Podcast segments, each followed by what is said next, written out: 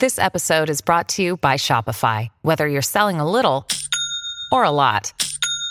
Shopify helps you do your thing, however you cha-ching. From the launch your online shop stage, all the way to the we just hit a million orders stage. No matter what stage you're in, Shopify's there to help you grow. Sign up for a $1 per month trial period at shopify.com slash special offer, all lowercase. That's shopify.com slash special offer.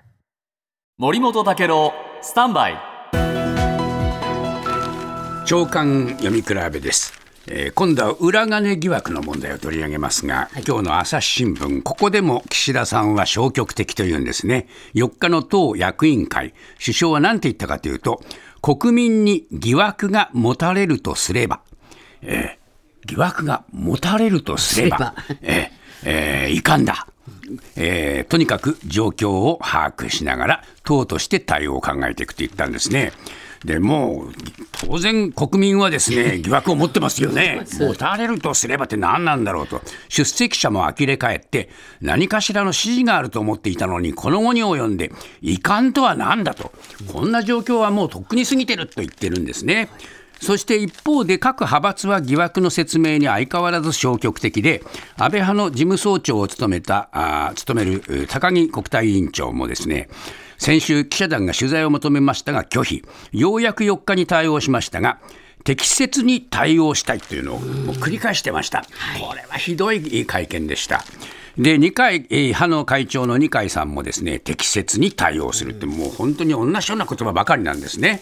で毎日新聞、高木さんについては、自身関与について、会計に関わっていないので、何とも言いようがないというふうに否定したんですが、今日産経新聞、えー東京地検特捜部が安倍派の事務総長経験者の任意での事情聴取を検討していることが分かったと言ってるんですね。で、この対象になる人は下村さん、松野さん、西村さん、そして高木さんなんですね。